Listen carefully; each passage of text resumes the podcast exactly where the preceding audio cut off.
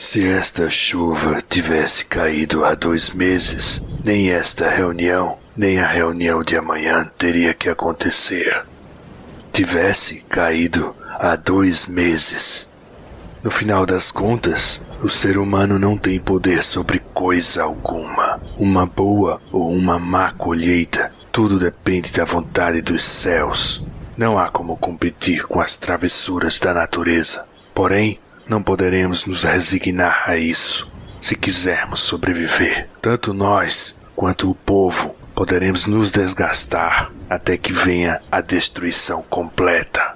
Ou no lugar disso, aproveitar bem os fenômenos da natureza e fazer de tudo para conter os prejuízos. Nada garante que teremos uma boa safra no ano que vem, nem no seguinte, mas por termos suportado todo esse sofrimento é que devemos tomar providências para o futuro, nem que isso nos faça viver o próprio inferno na terra.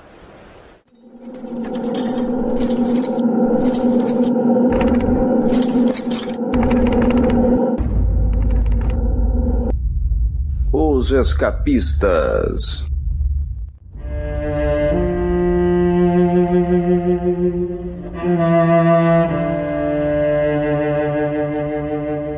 Em uma das historinhas que discutiremos no programa de hoje, em dado momento, para colocar em prática um serviço que lhe for encomendado, Ito Ogami usa da seguinte psicologia reversa para provocar uma atitude do seu alvo. Ele diz que proteger sua cria faz parte da natureza dos pais, e até os animais dão sua vida para proteger seus filhotes. Doze volumes depois, já vimos muitas vezes o lobo solitário relativizando esse instinto da natureza, quando quem está em perigo é o seu próprio filhote. Pois bem, no episódio anterior, pai e filho se separaram após uma emboscada dos Yagyu, e agora um está em busca do outro. Ito, inclusive, vem espalhando desenhos do carrinho de bebê ao longo do seu percurso, para que Daigoro os encontre. Nessa tortuosa busca do lobo solitário, cruzarão uma solitária senhora, um povoado falido, samurais altruístas e muito mais. Eu sou Luigi e nada escapa aos escapistas. E nos achados e perdidos desse podcast, ele bebeu todas as suas coronas e agora aprendeu a fazer um saque que mata tudo. Mauro Elovitch. Besuntado em álcool gel e andando na meio fumador. E desde que seu lame não acabe, uma quarentena para ele é como um passeio no parque. Reginaldo Willman. Opa, e aí? É isso. A seguir discutiremos os volumes 11 e 12 de Lobo Solitário, lembrando que esse é o nosso quarto programa focado na série, e os outros três já se encontram no feed do seu agregador.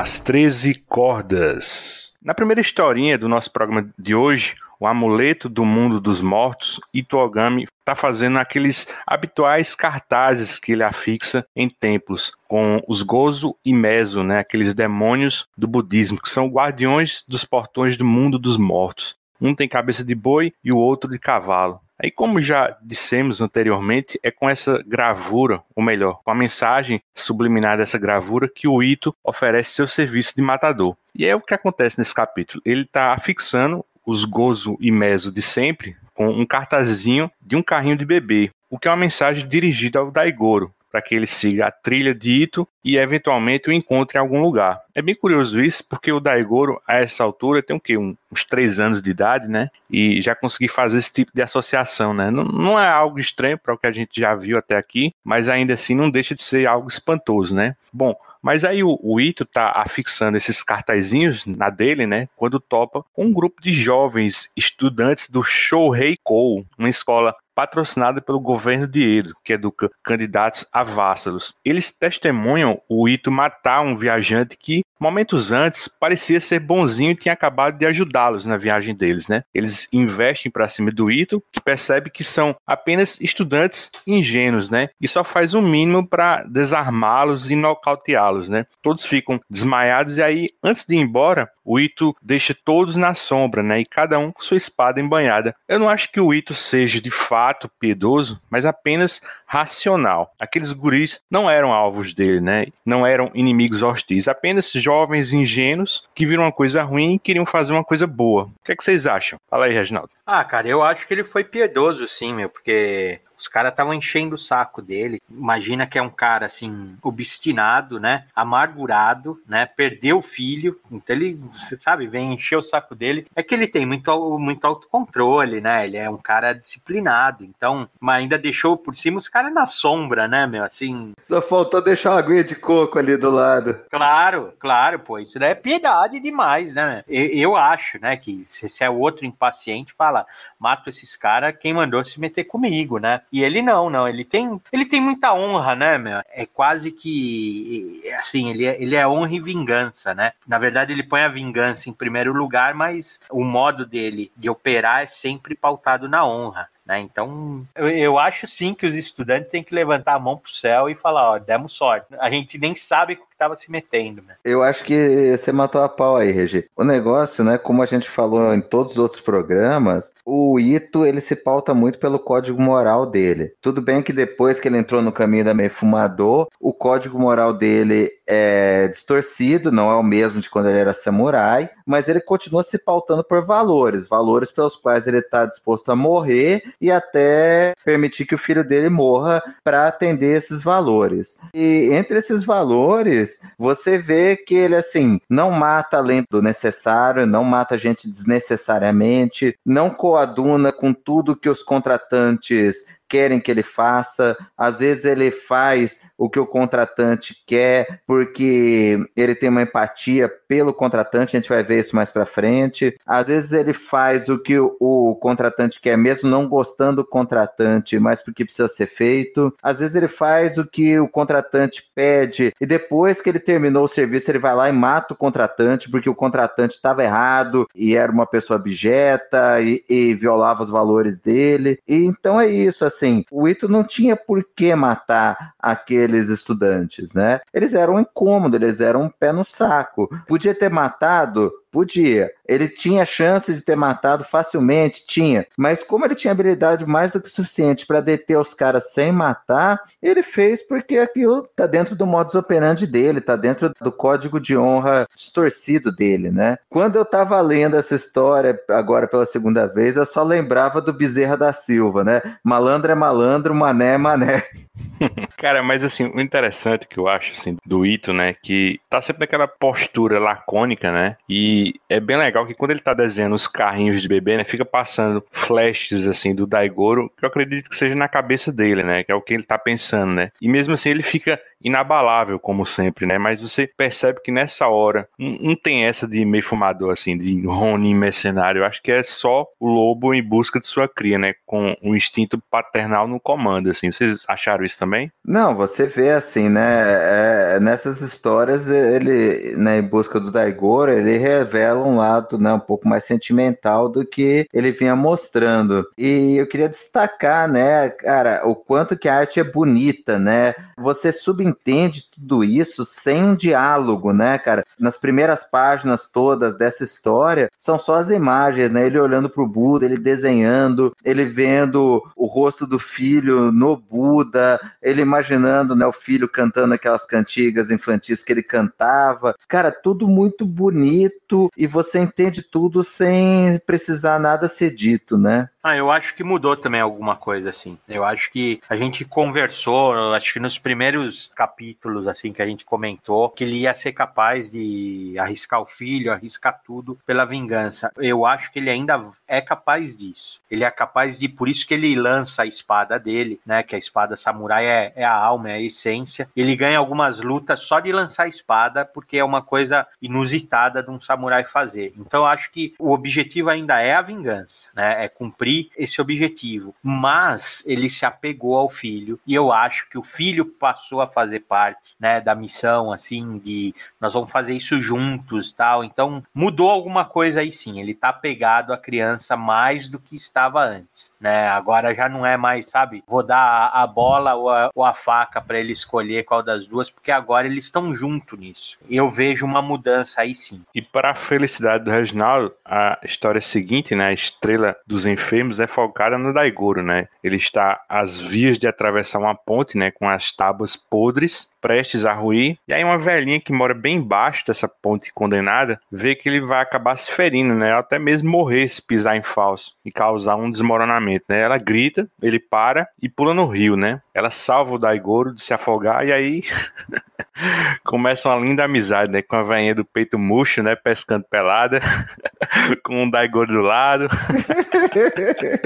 velhinha pescando, ela quase bota um peito lá como isca, né? O negócio tá tão caído que o peixinho quase pula ali. Aí, ah, aquele ma maiozinho do Daigoro, né? Que parece um babador, né, meu? Fica a bunda do lado de fora, né? É, não cobre nada, né, meu? É um babadorzinho assim só, né? Uma coisa, não dá nem pra entender a, a aplicação, né, pra que que é. Cara, o japonês tem umas coisas, velho, é, que você entende, é você não entende, fala, de onde que tiraram essa porra dessa ideia, né? E aí as autoridades desse vilarejo querem que a velhinha saia do seu casebre, né? Porque, como eu disse, a ponte está condenada e eles querem construir uma nova no mesmo local, né? Na verdade, esse é mais um conto do Kazuo Koike sobre a desigualdade social instalada nesse Japão do período Edo. Quer falar disso, Mauro? Em várias histórias, né, do Lobo Solitário, a gente passa, né, de maneira incidental, mas leva uma reflexão sobre como era a economia né, no período Edo. O período Edo, para o Japão, foi considerado uma época de paz, de relativa prosperidade. Só que é interessante que, assim, prosperidade para os shoguns. Agora, você vê que nos feudos, essa paz, essa a não necessidade mais de guerra, essa economia do pós-guerra, foi desastrosa, né? O Lobo ele passa por diversos feudos quebrados que são pressionados pelo Shogun para quebrar ainda mais e serem anexados. Você vê assim a miséria do povo, você vê várias classes sociais que perderam sua função, entre elas a dos próprios samurais, né? Que no período de paz geraram vários samurais desempregados e que a gente vê assim as, as mais diversas atividades que esses samurais se dedicaram, desde guarda guarda-costas, criminosos, outros tipos de atividades aí, em várias histórias do lobo. E essa, assim, é mais uma daquelas que mostra bem o povo né, sofrido, a, as pessoas que, com a evolução da economia, dos costumes, da tecnologia, ficaram obsoletos, ficaram desempregados e ficaram à margem da sociedade, né? A velhinha lá da ponte, a gente vai, né, no desenvolvimento da história, no começo ela parece só uma velha teimosa e maluca, no desenvolvimento da história a gente vai vendo que não, que o marido dela era barqueiro, que a função dele era transportar as pessoas de um lado para o outro daquele rio, e que quando construíram a ponte, o marido dela perdeu a função, perdeu o emprego, ninguém mais pegava o barco porque podia simplesmente atravessar a ponte. E o governo, mesmo diante dessa evolução tecnológica, não se preocupou com as pessoas que dependiam daquela atividade econômica de barqueiro. Falou: olha, se quiser, você fica aí debaixo da ponte, literalmente literalmente. E uma terra que era só pedregulho, que não era possível cultivar nada. O marido dela morreu e por isso ela ficou apegada àquela terra. Ela falou: olha, só nos deram isso, é questão de honra agora eu não ceder para não fazer aquela a vontade daquele governo que nunca ligou para mim, que largou eu e meu marido aqui de baixo, que meu filho saiu de casa para virar Yakuza porque não tinha o que fazer aqui de baixo, nunca deram alternativa econômica para gente quando tiraram o nosso sustento. Então, assim, sabe, várias questões interessantes, né, de, de sociologia, de economia, que o, o, traz aqui de maneira bem incidental. Faz parte, assim, da beleza do Lobo Solitário, do, do porquê que esse mangá é tão sensacional. Eu acho bem interessante que o, o Daigoro, ele acaba, não sei se conscientemente ou inconscientemente, causando a destruição da ponte, né, quando vê os homens da administração brigando, né, com essa velhinha para que ela saia do casebre dela, né, para eles fazerem outra ponte, e ele fica lá em cima e todos param, né, e se ela continuasse ali, cedo ou tarde aquela ponte ia cair em cima do casebre dela e matar ela, né? Então o próprio Daigoro assim acaba com a pendenga, né, e destrói a ponte, né? E de certa forma foi uma benção e uma miséria para a velhinha, né? Porque salvou a vida dela, mas destruiu a casinha que ela não queria abandonar, né? Cara, mas tirou ela do impasse, né? Os homens tinham ido lá para tirar ela. Se o Daigoro não tivesse feito isso, eles iam destruir a casinha dela à força. Ele fez aquilo com alguma dignidade, sabe? Deu algum senso de vingança ameaça pra velhinha, né? Ah, não vou sair no, nos termos de vocês. Nós vamos destruir essa porra toda e jogar na cara de vocês o que vocês estavam fazendo. Tanto que os homens do feudo, depois que o Daigoro demole a ponte e a velhinha chora, a última fala deles é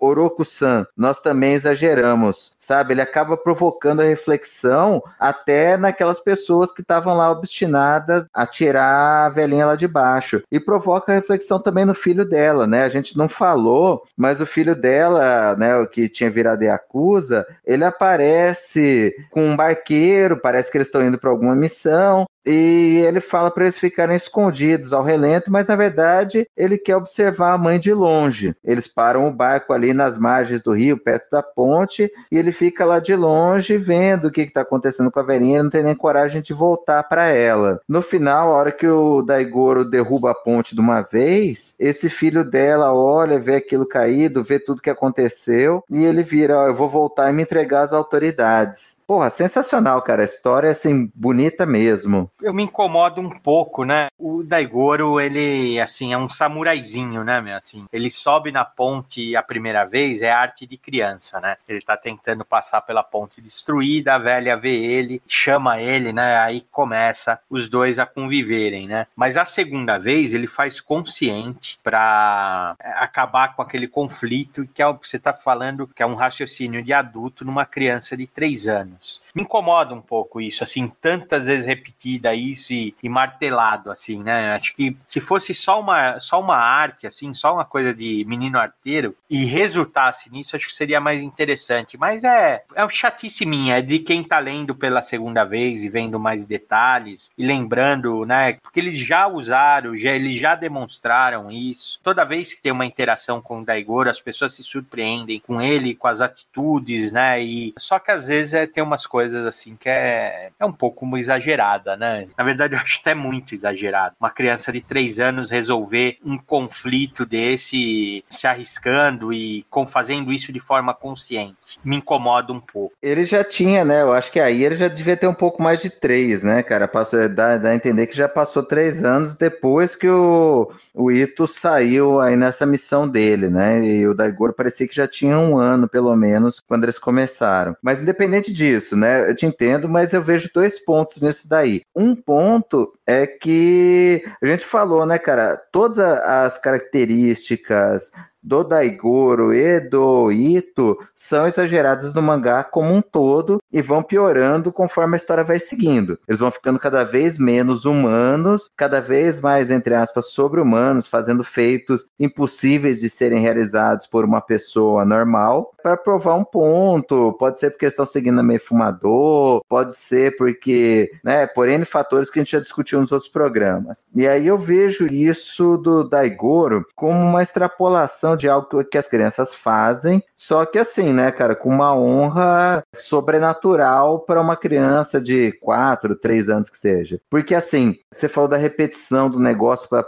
né, dele ter voltado para a ponte e tal, dessa vez consciente. Olha como é interessante, né, cara? Eu tenho duas meninas. Eu tenho uma de seis e uma de, de três. Quando a mais nova machuca ou machucou uma vez, a mais velha virou e começou a fazer gracinha para ela para distrair dela do choro, para passar o desespero dela, que ela tá chorando, chorando alto tal. A mais velha começou né, a tapar o rosto e falar: Ah, Cuti achou, Cuti achou. E aí a mais, a mais novinha distraiu e parou um pouco de chorar. Aí hoje, olha só que interessante. Hoje a gente estava aqui em casa, aqui no isolamento e tal. A mais velha tropeçou, bateu o joelho e estava com dor. Tá chorando, eu peguei ela no colo. Aí a mais novinha foi até ela, juro por Deus, foi até ela, tapou o rosto e começou a falar: Cut achou, Cut achou, para mais velha porque ela estava replicando, porque ela viu que funcionou, que chamou atenção, que ajudou a tirar ela da dor, né, cara? E é uma menina de três anos. Ela replicou um modelo que funcionou com ela, que ela viu a mais velha fazer com ela, e ela achou que fazendo aquilo com a mais velha, ela estaria aliviando a dor dela, assim como aconteceu com ela. Então, olha só que, que interessante, né? O Daigoro, né, em termos, fez isso, só que, né, cara, puta, dentro do negócio, uma honra samurai. E talvez ele tenha repetido exatamente como ele conheceu com a velhinha, né? Porque ele conheceu a velhinha, alertou ela, né? Ela ficou desesperada quando viu ele na ponte e quando ele fez isso pela segunda vez, também foi para servir de alerta e acabar o conflito, a briga, né? Talvez ele não tivesse a intenção de destruir a ponte. Ele não. Não, eu acho que não tinha, não, não. Acho que não. Com certeza ele não tinha, né? Foi, foi consequência, né? Isso, chamar a, atenção dela e das pessoas que estavam brigando com ela e fazer eles de brigar. Então, mas isso, ele fez isso com uma motivação honrosa. É, não é assim, ele teve uma construção mental assim, ó. Olha, eu vou resolver aquele impasse, porque ela não estava correndo risco de vida. Não é que os caras iam matar ela para tirar ela de lá. Ela só falou: prefiro morrer do que sair. Mas ele não sabia, né, cara? Tava ali um bando de homem forte, uma velhinha frágil. Ele pensou, porra, vou lá e vou chamar a atenção dessas pessoas. Aquilo funcionou da outra vez. Então, mas olha, eu vou, eu vou fazer isso, porque isso é a saída honrosa, é a, todo o mindset samurai eu pondo em prática. Eu acho, eu acho isso forçado, Mauro. Eu acho mesmo. Eu não, acho, eu entendo, eu entendo. A, aquela, aquela, quando você falou deles se tornarem figuras idealizadas, tudo, eu concordo com você. E eu acho que em alguns momentos funciona, né? Na verdade, assim, você, você aceita, né, que o, o, o Itogami ele é vingança pura, né, irrefreável. Então ele vai estar tá com febre, ainda vai estar, tá, é, vai ser um lutador fantástico. Que a motivação dele é a vingança, não é, não é vencer a luta, é acima, né, do que uma coisa pontual. E o filho é aquela inocência, né, que ele perdeu a inocência, ao mesmo tempo ele ganha por osmose, por estar junto e pelo exemplo do pai ele tá ganhando uma essência samurai, assim, uma honra exacerbada até, né? Só que isso ele, que ele faz naturalmente, eu, eu acho aceitável. Agora, essa construção mental, vou subir lá para parar o conflito, porque foi assim que eu conheci ela, tudo, eu acho exagerado. Me abstrai assim da história. Eu falo, opa, já vi essa mesma aplicação usada de outras, outras vezes de forma melhor. Aquela vez da prostituta, que ele aceita apanhar, tudo, eu acho aceitável porque ele vê o pai dele fazer isso. Mas aqui, assim, me perde um pouquinho. Assim, eu falo, é legal, mas realmente não me convence porque eu acho desnecessário. Eu acho que se ele tivesse subido de novo na arte, assim, eu acho até mais divertido, porque acaba um conflito com, uma, com a inocência da criança, né? Ele aproveitou aquela deixa para continuar o caminho dele em busca do pai, porque três, seis anos, não importa muito a idade, você não tem um raciocínio tão complexo assim de construir e elaborar e, né, coisa mais simples, ah, vou atrás do meu pai de novo. Isso é aceitável, eu entendo. Agora, vou arriscar minha vida, né, de forma honrosa para acabar com o conflito de meia dúzia de pessoas estranhas que eu nem conheço, que eu vi agora, mas minha honra, minha honra samurai que é, é inata é, eu ganhei de herança, me motiva a fazer isso, né? De forma simplista que eu tô falando, até irônica, mas é, é essa mensagem que me passa e me perde um pouquinho. Dos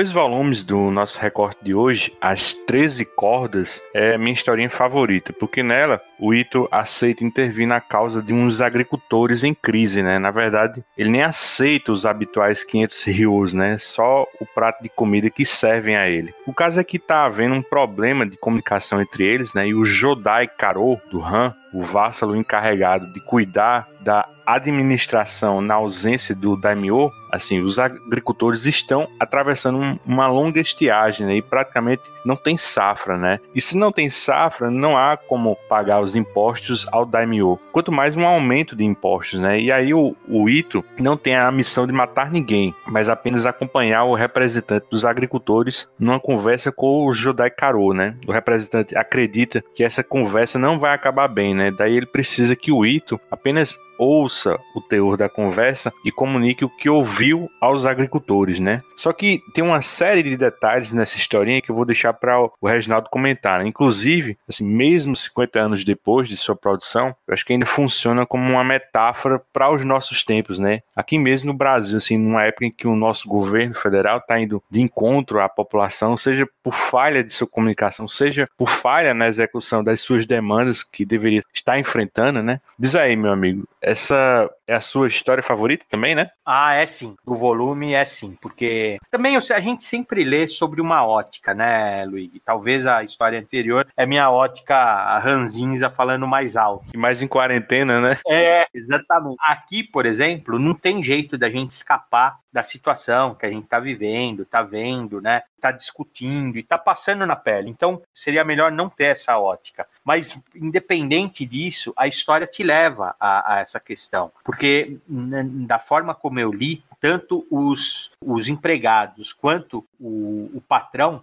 os dois lados não estão errados. Na verdade, o patrão é até bem intencionado, só que ele é mal informado. Ele está vamos dizer assim, com uma miopia, né? Ele está vendo uma coisa assim muito, não está vendo todo o cenário, né? E o, os empregados, eles estão assustados, né? Eles estão preocupados e eles estão desesperados, que é a pior situação do mundo. E o que que acontece? Eles, eles tomam uma atitude que até nem é ruim. Eu até acredito que o, que o Ito entrou nessa história justamente por causa disso. Ele falou assim: ah, esses caras não estão me pedindo nada demais. Eu vou entrar lá, provavelmente esse cara vai morrer mesmo. Eu mato uns dois ou três, volto e aviso, né? Faço minha parte, pelo menos para alertar eles. Assim, eu entendo que ele não é que ele aderiu à causa, ele falou não, isso é simples o que eles estão querendo e eu acho eu acho correto, né? Então assim, e a história vai desenvolvendo num ponto que entra também o elemento da filha, né? Que aí é a filha do patrão, que é, que é, é outro problema por si só, né? Ela é uma causadora de problema começa com, aquela, com o cavalo, aí ela também toma as dores do pai, quer tomar iniciativa, está sendo super protetora, mas ela não tem o que o pai dela tem, é, que é a experiência, né? Então você vê que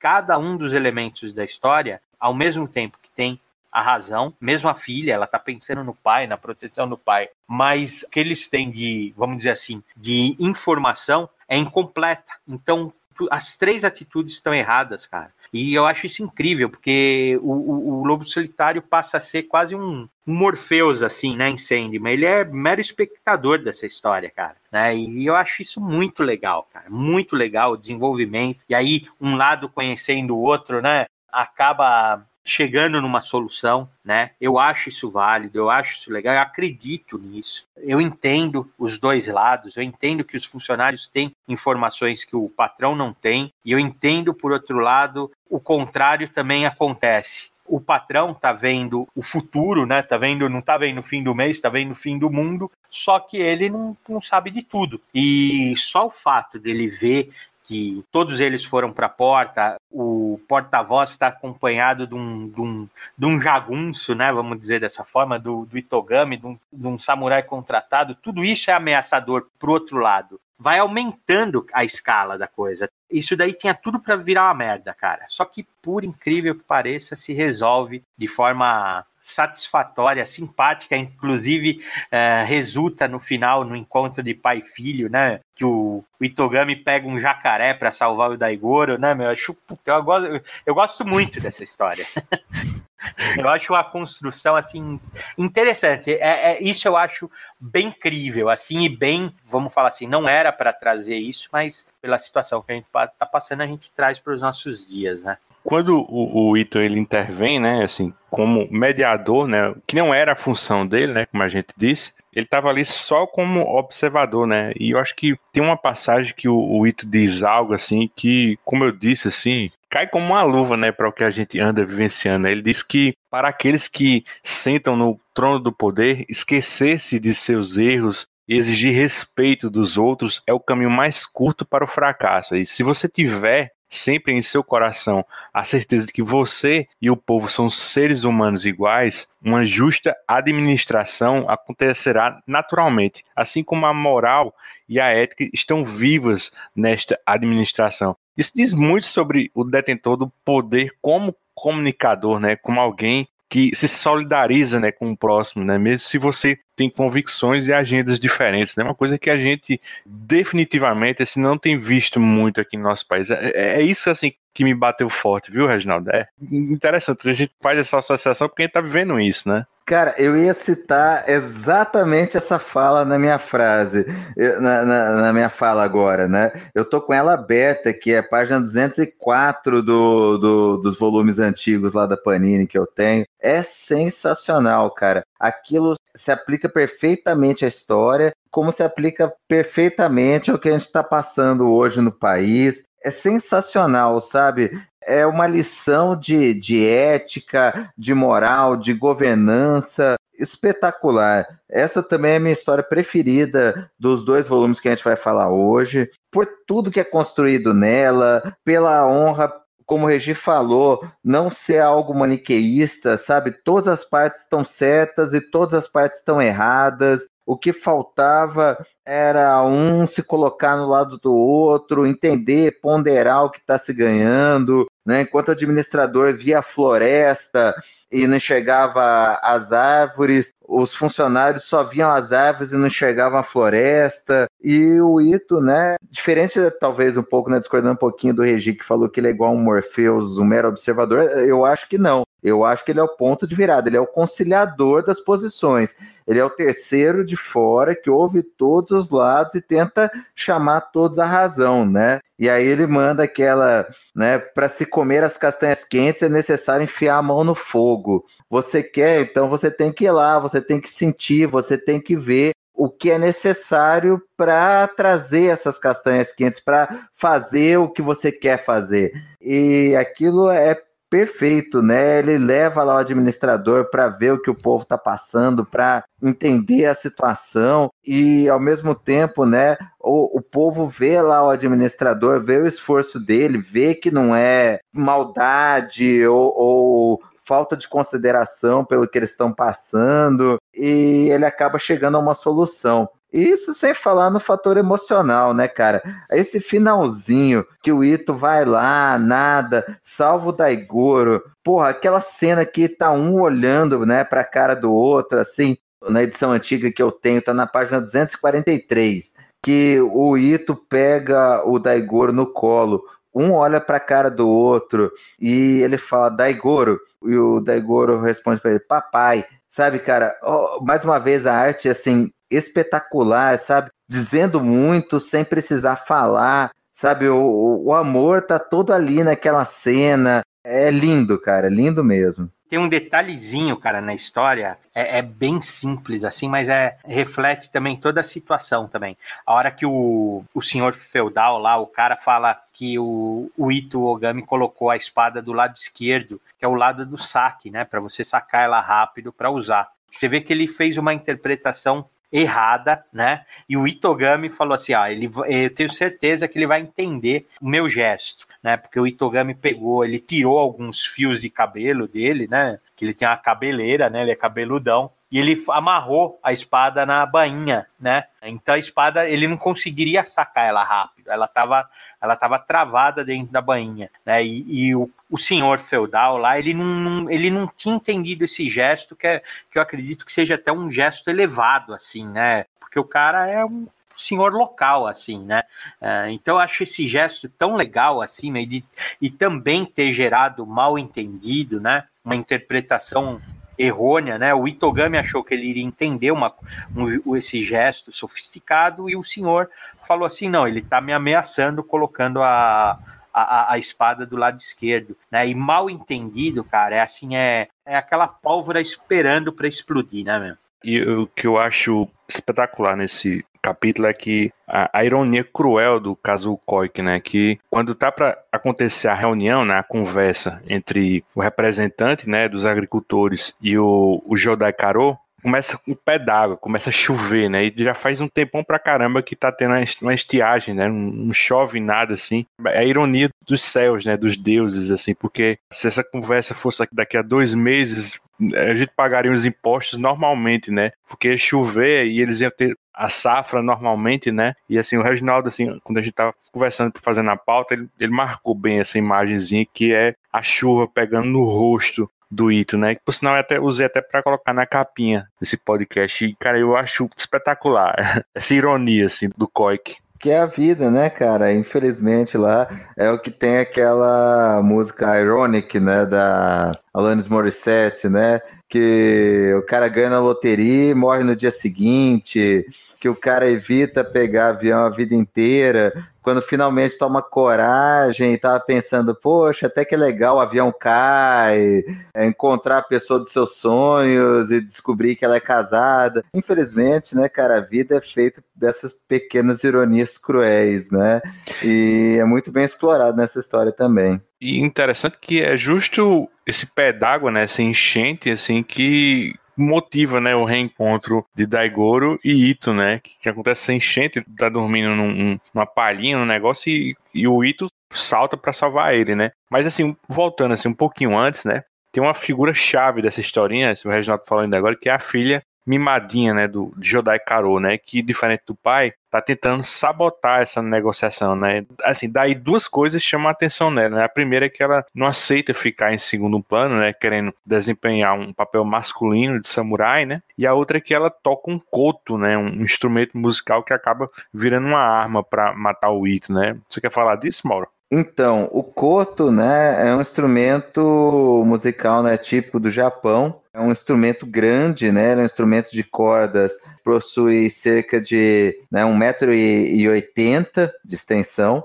E ele funciona mais ou menos como uma grande cítara, né? Ele tem a, as 13 cordas né, esticadas. É daí que vem o título né, da, da historinha e, e dessa edição, né, 13 cordas. Né, assim como né, um, um violão, uma guitarra, elas são afinadas através dos trastes. E elas, essas 13 cordas são esticadas sobre duas pranchas, formando uma caixa acústica, né, uma caixa de ressonância. Ele é um, um instrumento né, que geralmente é associado a mulheres, porque entende-se lá na cultura do Japão que é um som mais delicado, então, principalmente nessa época do período Edo, né, devia ser tocado mais por mulheres mesmo, e o Ito transforma literalmente numa prancha de surf, né? Ele pega e faz um bodyboard com o, o Koto e vai lá salvar o Daigoro, muito bacana. O instrumento é enorme, né, meu? Assim, é muito... É, 1,80m é muito grande, assim, eu não imaginava, assim. É, daí eu fui ver fotos, assim, no Google, né? E ele é realmente. dá para surfar mesmo com ele, né? surfar. Cara, assim, vocês comentaram assim do que acharam bem bacana o reencontro do Ito com o Daigoro, né? Cara, e a gente adora assim, Lobo Solitário, mas puta, cara, vocês não acharam que foi muito essa aquela coisa Deus Ex Machina, não? Aquela coincidência cósmica, assim. É bonito, assim, mas eu acho que é um, porra, um senhor roteirismo, assim. O Reginaldo achou roteirismo, assim, no capítulo anterior.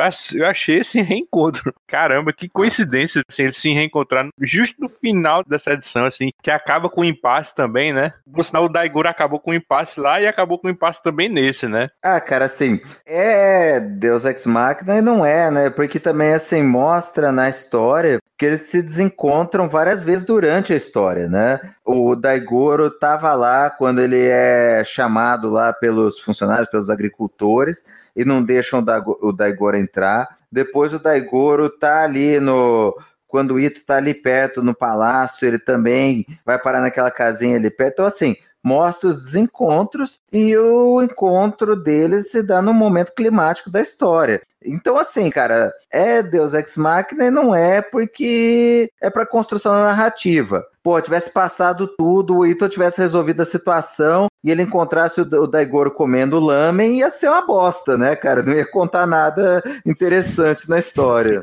Enfim, pai e filho conseguem se reencontrar. Eram dois seres unidos por um forte laço, incompreensível para a lógica humana. A jornada dos dois, como matadores movidos à vingança, havia recomeçado digna como poesia é quase um interlúdio na história do Lobo Solitário, né? Porque o Ito resolve dar uma paradinha no túmulo da esposa, marcando um aniversário de três anos da morte dela, né? Ele faz sua oração e o Daigoro sequer sabe que lugar é aquele, né? Mauro, quer falar um pouco sobre esse ritual japonês com os mortos, né? Que chama-se o Obon ou Hakamairi, né? Então, o Obon é quase, né, fazendo uma analogia próxima, ele é quase como o Dia dos Mortos do México, né? Ele é um período de comemorações em que os japoneses festejam aquelas pessoas que deixaram, né, os entes queridos que se foram, e tem todo um ritual. É um festival longo, dura cerca de sete dias, em que são feitas né, diversas medidas de, de homenagem aos falecidos, né?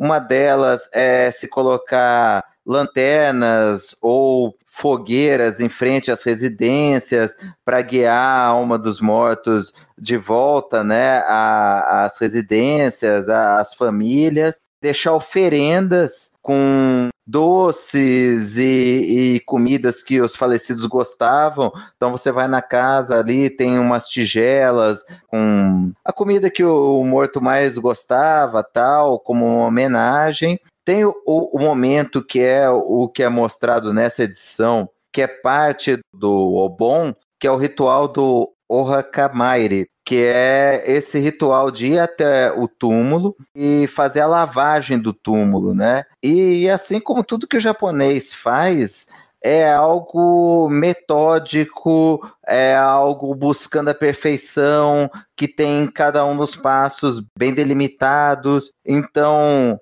as famílias vão até lá, eles ou trazem ou alugam uma espécie de um baldinho próprio com água e aquela, aquele tipo de, de colher, aquele, aquele instrumento que é, é mostrado na edição, pelo qual eles derrubam a água, né? Eles lavam a lápide, então eles limpam com cuidado, e tudo isso é um jeito, né, de polir, fazer homenagem, purificar. Na verdade, o, o, o intuito maior é purificar o túmulo para que aquele espírito que está visitando possa descer ali durante aquele período. Então, tem toda né, uma, uma, uma beleza, tem todo um ensaio, uma preparação para aquilo que o Ito faz nessa edição. E também faz parte né, do Obon, que não é mostrado nessa edição, mas que é feito com muito, muita ênfase no Japão e em colônias japonesas, que é uma dança folclórica típica para as noites do Obon é, é uma dança chamada Bon Odori, em que os japoneses vão e eles fazem toda uma coreografia, toda uma dança para homenagear os mortos, né? E tem toda uma história do porquê dessa dança, ligada a uma lenda do monge Mokuen, que diz essa lenda que esse monge, ele tinha uma grande reverência pela mãe, achava que a mãe tinha alcançado nirvana. E quando ele fez uma meditação e ele tinha o poder de deslocar para o plano astral, ele descobriu que a mãe dele tinha renascido na dimensão dos demônios, né, da dimensão dos Gaki e que ela estava ali passando por tormentos e que a comida que ele mandava para ela se transformava em fogo quando ela che quando chegava naquele reino. Então ele pegou, né, durante esse período do Obon, ele reuniu vários monges para ficarem clausurados durante esse período de sete dias e orar para o Buda aliviar a dor da mãe dele. E ao final do período do Obon, o Buda teria escutado a oração do Mokuen e dos outros monges aliados a ele e levado a mãe dele para o reino né, do, do Nirvana, para o reino dos iluminados. E em comemoração, o Mokuen e os outros monges teriam saído para a rua para fazer a dança, para expressar alegria pela elevação da alma da mãe do Mokuen. Então daí que veio o ritual da dança, né? O, o Bon Odori, a dança para comemorar a elevação dos mortos. Cara, é assim, é legal esse que realmente é uma pausa para pai e filho, né? E é legal que o, o Itogami não explica nada mesmo pro menino, assim, né? O menino é bonzinho por sorte mesmo, assim, né? Porque você vê, ele nem explica que é o túmulo da esposa, cara, né? Que é uma coisa assim esquisita, né? Assim, o cara é realmente fechado, assim, né? Não sei, né? Estranho, né? Isso é realmente estranho. É, é, é, engraçado que esse costume aí de pôr um pratinho de comida, tudo tal, ele, quando os japoneses vieram aqui para o Brasil, eles foram proibidos de fazer isso por uma questão higiênica, né? Assim, de trazer animal ou a comida estragar, assim, né? É engraçado que isso daqui, aqui no Brasil, por exemplo, não pode ter esse pratinho de comida. Acho que nem no Japão mais pode também, né? Atualmente, mas uh, aqui foi desde que teve a, a imigração japonesa, foi vetado isso, cara. Mas é engraçado que o bom odor é as danças, né? durante o período Obon acontecem lá na Liberdade, né? Eu, eu frequentei bastante numa época quando eu morava em São Paulo e tinha assim eles fazendo aquela pracinha da Liberdade, né? As danças no, durante esse período. Cara, mas o que é interessante, né, Reginaldo, nessa passagem do Ito e do Daigoro no túmulo, é que se o Kazuo Koike ele não coloca isso num recordatório, você supõe que talvez o, o Ito tenha dito isso para o Daigoro e o Daigoro tá lá rezando para a mãezinha dele, né? Porque ele tá lá na postura de reza, né? Ele brinca um pouquinho e tal, mas assim, ele, em certo momento ele fica bem respeitoso, né? Aí o que eu quero dizer é, se o, o Koike ele não coloca isso no texto, você, eu acho que o leitor acaba imaginando que realmente ele sabe que é o túmulo da mãe, né? Mas assim, o, o faz questão de colocar isso, né, no texto, né? Bom, aí muito embora a, a Mefumador esteja sempre no plano de fundo, né? Essa experiência de separação assim dos dois parece ter reforçado o laço entre os dois, né? E o reencontro que a gente comentou na edição passada, né? A alegria de Ito foi tanta, né, que ele quase deixou escapar um sorriso, né? Que eu acho que eu nunca vi um sorriso do Ito Ogami, né? Outro ponto é que agora Ito finalmente teve tempo para começar a sua investigação sobre o segredo, né, dos Yagyu, né, que se esconde no Fukajo, né, aquela circular do governo que ele interceptou nos volumes anteriores, né, e ele já tentou de tudo para descobrir se tem alguma mensagem oculta, né? Ele disse que já expôs a carta ao fogo, né, a terra, a ácido, né? E sobre o fogo, a água, nada lhe foi revelado, né? Daí um ancião, né, um, acho que é um monge, né, que vira e mexe aparece na história como um aliado do Ito, né? Um encaminho a um escriba, né, que é perito em tintas. Talvez ele possa ajudá-la, né? E é o que ele faz, né? Só que chegando lá, esse escriba identifica o Ito né, como o inimigo jurado dos Yagyu, e aí rola uma tensão entre eles, até que o escriba, em dado momento, ele resolve uma parte do mistério, né, de que a tinta usada tem uma substância fosforescente, né, que brilha na luz. Mas ainda assim, quando revelada, a mensagem é meramente burocrática, né, e o Ito ainda terá que quebrar a cabeça para resolver esse enigma mais para frente, né. Só que o escriba exige em retribuição que o Ito mate um samurai desertor daquele Han, né. E a gente vai descobrir que o motivo da deserção foi bastante honroso, né? Mas aí eu jogo para vocês agora. Assim, o Ito parece um pouco mudado, né? Talvez um pouco furioso, né? Vocês acham que a perspectiva do Lobo Solitário mudou até aqui, nesse volume 11? Será que a agenda dele deixou de ser só uma vingança desenfreada? E aí, Reginaldo? Cara, eu acho que sim, né? Eu comentei, inclusive, que a relação dele com o menino parece que mudou, né? Talvez já não, não ache tão assim é, normal é, o filho morrer no meio do caminho. Se assim, o que importa é a, é a vingança, né? E tem também essa questão da carta. Também acho que falou, ah, agora eu não quero só matar, né? O Retsudo, eu quero, eu quero saber também por que, que ele fez isso, como ele fez, e porque então tem uma motivação, deixou de não é que deixou de ser vingança, mas parece que expandiu assim, né? Eu li um review uma vez falando assim, ele tá com mais raiva, parece, né? E eu acho ao contrário. Eu acho que agora ele tá mais motivado, assim, quase estratégico agora, né? E, e, e o engraçado é que eu já li isso daí, eu não lembro o segredo dessa comunicação. Eu também não lembro, Reginaldo. É como se eu estivesse lendo pela primeira vez. Eu tava pensando justamente isso. Eu tava tentando lembrar e não consigo, assim. É... Acompanhe os próximos episódios de pois é. Os é. Escapistas e você descobriu.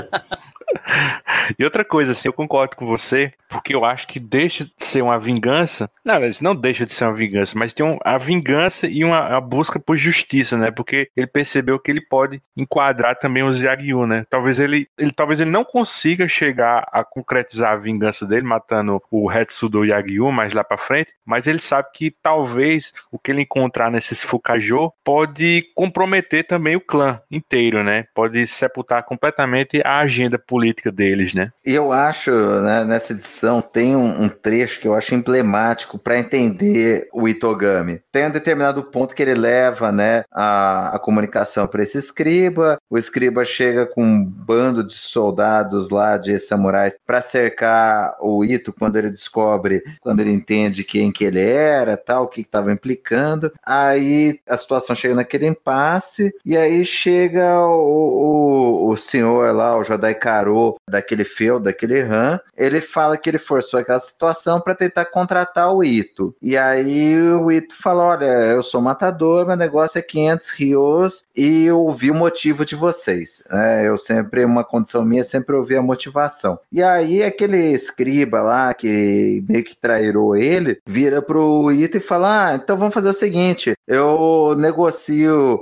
você fazer o seu serviço em troca do, da informação sobre o Fukaijo. E o Ito vira para ele: Eu me recuso. A solicitação minha e o contrato de vocês são duas coisas completamente distintas. Se você não me devolver o Fukaijo, eu vou tomar de você nem que eu tenha que matar todo mundo nesse lugar. E eu farei mesmo se você se recusar a me revelar o segredo. Agora, se você quiser me contratar, beleza, são 500 rios, independente do que você se comprometeu a me revelar do Fukaijo. Aí o, o escriba acaba revelando que ele sabe que a coisa era na tinta, que a tinta brilhava no escuro tal. Depois o, o senhor do feudo vira, explica a situação do samurai, explica por que ele queria contratar o Ito tal. O Ito aceita o serviço e a hora que eles chegam com os 500 rios, ele devolve e fala: Ó, isso fica com vocês como agradecimento por decifrar uma parte do mistério do Fukaijo. Então, o que, que isso mostra do Ito? Que acima do pagamento, que acima de qualquer obstinação, ele tem o senso de honra dele, ele tem o que ele acha certo e errado. Então, ele foi lá, o cara se comprometeu como favor para ele ajudar ele a decifrar o Fukaijo, o cara tinha o dever de honra de fazer aquilo e devolver para ele o Fukaijo. E ele não ia se vender por causa daquilo, não ia fazer o serviço por causa daquilo. Se os caras quiserem quisesse que pagassem o preço. A partir do momento que os caras se dispõem a pagar o preço, ele fala: Olha, eu não ligo, eu te devolvo o dinheiro, pode ficar com isso aí, para mim tá bom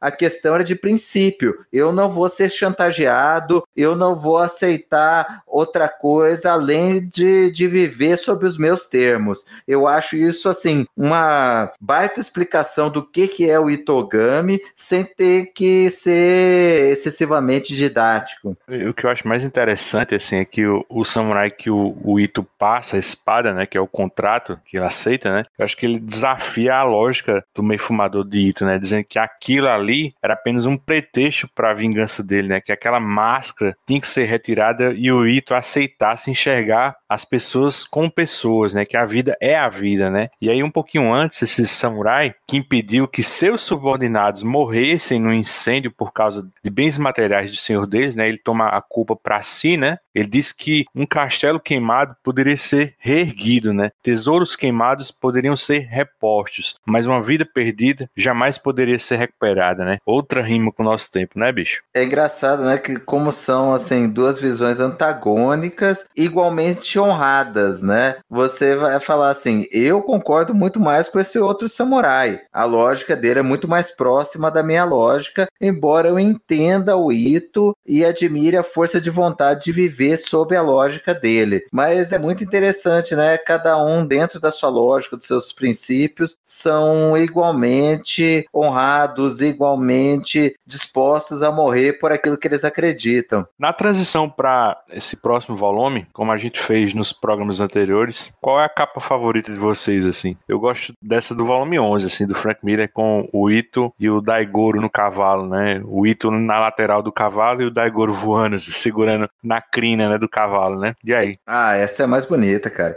A segunda, assim, ela tenta emular o estilo japonês, tal, mas não tem tanto sucesso. Depois a gente pode até falar um pouquinho mais disso. Mas dessa daqui, cara, ela é muito legal porque ela lembra, né, aquelas, aqueles ataques de Velho Oeste em que a pessoa, né, deita para lateral do cavalo para surpreender o inimigo e tá ali o Ito, né, na lateral segurando a espada na boca e o Daigoro, né, meio que a reboque segurando desesperado na crina do cavalo. Muito, muito bacana. E aí, tu gosta mais do volume 12, né, com o Daigoro bonitão, né? Cara, não dá para negar que é do, do Miller, né, esse, esse Daigoro, né?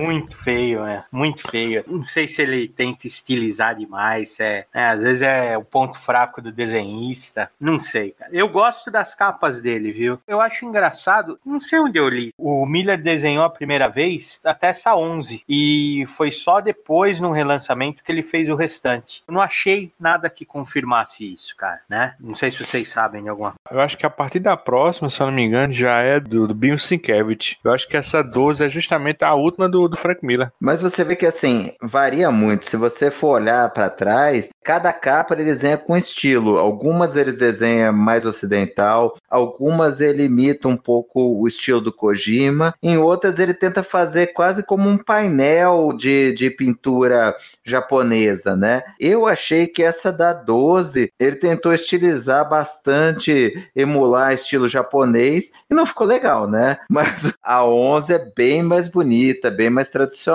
Eu não acho que seja a dificuldade do Miller de desenhar criança, porque, pô, a da 11 tá bonitinha, tá bem feitinha. A da 12 eu acho que ele quis estilizar demais e errou a mão aí. Mas o, o, o Itogami no segundo plano, ele até tá legal, né? Ele tá com a, com a fisionomia carregada, assim. O problema é esses pezinhos do Daigoro, né, meu? Assim. Não, e a cara também daqueles. Cara, aqueles bebês, sabe, a noite dos amaldiçoados, aquelas crianças que, que acende o olho e mata os outros, sabe? Tá é, o bem, filho da Mulher bizarro. Maravilha, esse daí. É isso aí. Mas o pezinho é muito feio, cara. Muito feio, assim, meu. parece torto, sei lá, tá, tá. Você entende que a mão dele tá escondendo parte da perna e do corpo do menino, mas ele parece que não tem cintura, né, meu? Parece, parece um pintinho, né, o Daigoro, assim, com os dois pés. tá feio demais.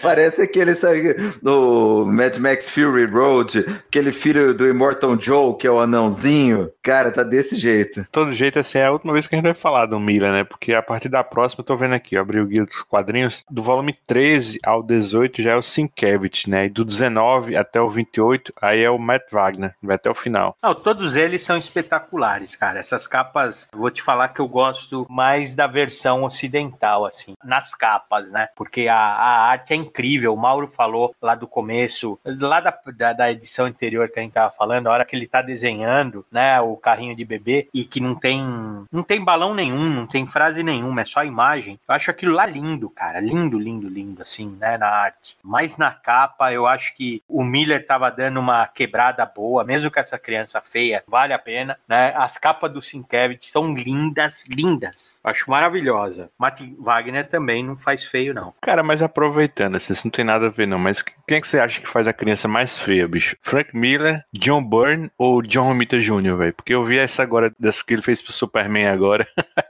é feio, viu? Não, não, sem dúvida é o Miller. Não tira esse prêmio dele, cara. né, meu? É o Miller, pô. Como? Ah, cara, o Romitinha tem, uns, tem umas crianças bem assustadoras, viu? Não, o Romitinha é esculacho. Ele esculacha, né? Eu adoro o Romitinha, mas ele, quando ele não quer. Eu fala- também, cara. Quando ele quer fazer um serviço É. porco, puta que Ele pariu. faz. Agora, o, o Birney, ele faz umas crianças que parecem uns adultos, né? Cotoco, assim, né? Meu? Com braço curto, perna curta. O Miller não, meu. O Miller realmente amaldiçoa a criança, né?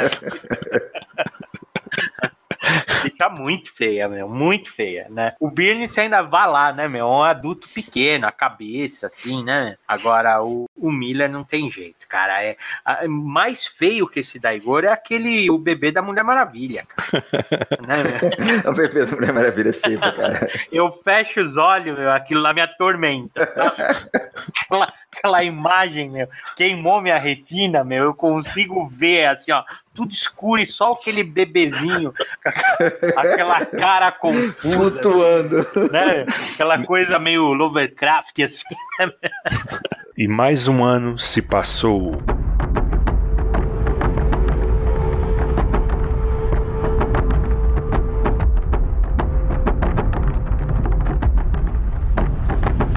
Sem nome, sem vida, sem fortuna. A primeira historinha desse volume 12 apresenta um casal de artistas performáticos. Trata-se de um show de sexo explícito e um dos recursos bizarros que o Kojima implementa nessa cena é a visão dos olhos da plateia na penumbra, né?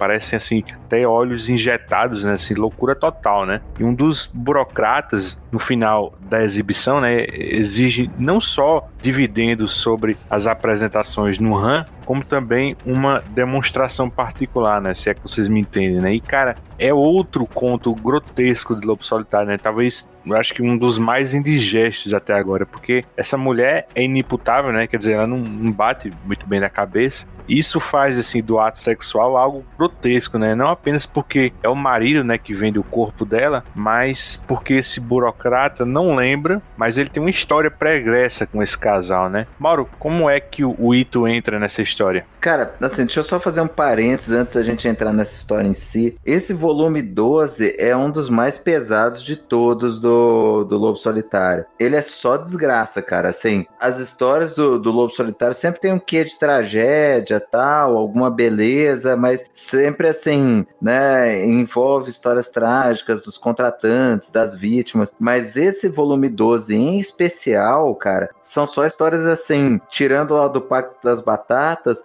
Todas as outras são histórias assim muito pesadas, de tragédias pessoais, muito violentas, muito dramáticas, envolvendo família. Olha, eu te falar que assim, esse é um volume assim bem indigesto mesmo, né, como você falou. Essa história, essa primeira história em especial, ela tem essa, essa questão de mostrar, né, ah, o, o show de sexo explícito que a mulher fazia, uma população, né, que dá a entender que, se, que seria mais pobre e tal, e que depois o, os Yakuza. Eu não entendi eles como burocratas, eu entendi como Yakuzas de alto nível que tinham, né, tipo um cassino que recebia criminosos ou clientes altos em determinada época do ano. Eles estão lá meio que para cobrar um percentual, né, do show. Só que eles falam, né, que, que eles ganham uma merreca, que o, show, o show é tão indigno que não daria nem para cobrar daquilo, mas eles põem como um, um, espetáculo paralelo ali do cassino, né, do festival de jogatina deles. É mostrado, né, que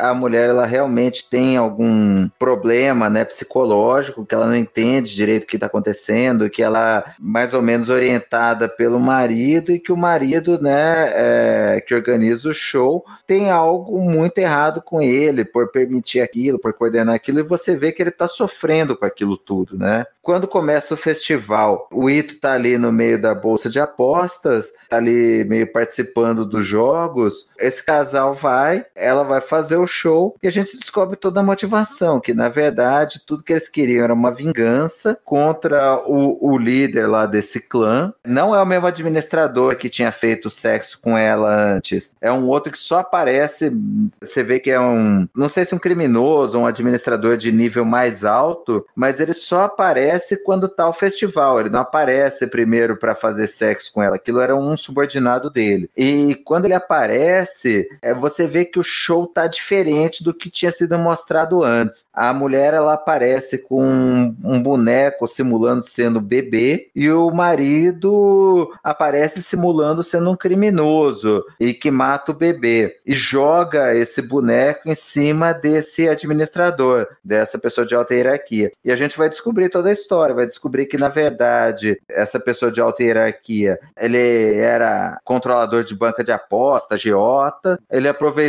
que esse marido dela era alcoólatra, embebedou ele, estuprou a mulher, matou o bebê porque estava gritando e tacou fogo na casa. A mulher, em razão do trauma, desenvolveu algum tipo de problema psicológico que impedia ela de. Né, ela passou a não, não se importar, não entender mais com o que estava acontecendo, e o marido teve o rosto desfigurado e os dois se dedicaram né, a fazer esse show, a, a se submeter a essa indignidade para procurar uma chance de vingança, procurar uma chance de se aproximar de quem tinha trazido toda essa tragédia para eles e que agora era rico e, e altamente protegido. Então eles aproveitam essa oportunidade, matam né, esse estuprador, esse que causou toda a tragédia, que tinha matado o bebê. No fim, a gente descobre que o Ito tinha sido contratado para dar um fim justamente para o casal. O próprio marido havia contratado ele para que, uma vez que eles tivessem encerrado a vingança, ele matar os dois e eles poderem se reencontrar com o filho. Então, puta, cara, que história pesada, que história triste. E o Ito só entra praticamente no final, né, bicho? Ele exerceu a função clássica dele de executor, né? Só matou e pronto, né, bicho? E, Reginaldo, essa história te incomoda também, né? Aproveita e fala como é a visão oriental do sexo, né, durante esse período Edo, né? E como é que você acha que isso mudou na atualidade? É engraçado, né, que a gente acha que por ser o passado japonês assim, teria talvez assim costumes mais conservadores, mas não necessariamente, né? Eu eu dei uma pesquisada, cara, e assim, é, não sei o que era pior, antes ou, ou atualmente, mas é é ruim igual. É uma visão do sexo e da sexualidade bem diferente da do ocidente. Né? Ela parece assim ser menos menos culposa, vai, né? A ponto de ter, por exemplo, aquela arte erótica que você vê, que é bem popular, que a gente reconhece, é, é chama chunga e é exatamente desse período, cara. São aquelas cenas, aquelas posições sexuais, né? De um relacionamento sexual, ou então uma outra que é bem famosa é aquele polvo, né, dominando uma gueixa, então, assim, é curioso que eles exploravam de forma diferente aqui do Ocidente, né? E isso daí eu acho bem interessante mesmo, porque mostra uma construção diferente da nossa. Inclusive, a gente vê até por exemplo, essa questão da arte, ou até mesmo da, da utilização, esses shows aí, esse específico, vocês falaram que era num, como se fosse um, como é que fala? Um cassino, alguma coisa assim, ou uma reunião de criminoso, mas alguns shows, naquelas estalagens que a gente já comentou, eles eram de cunho sexual. Então o viajante, vamos dizer assim, para relaxar, desfrutava de um, show, de um show explícito, né? Ou de certa forma artisticamente mais explícito, né?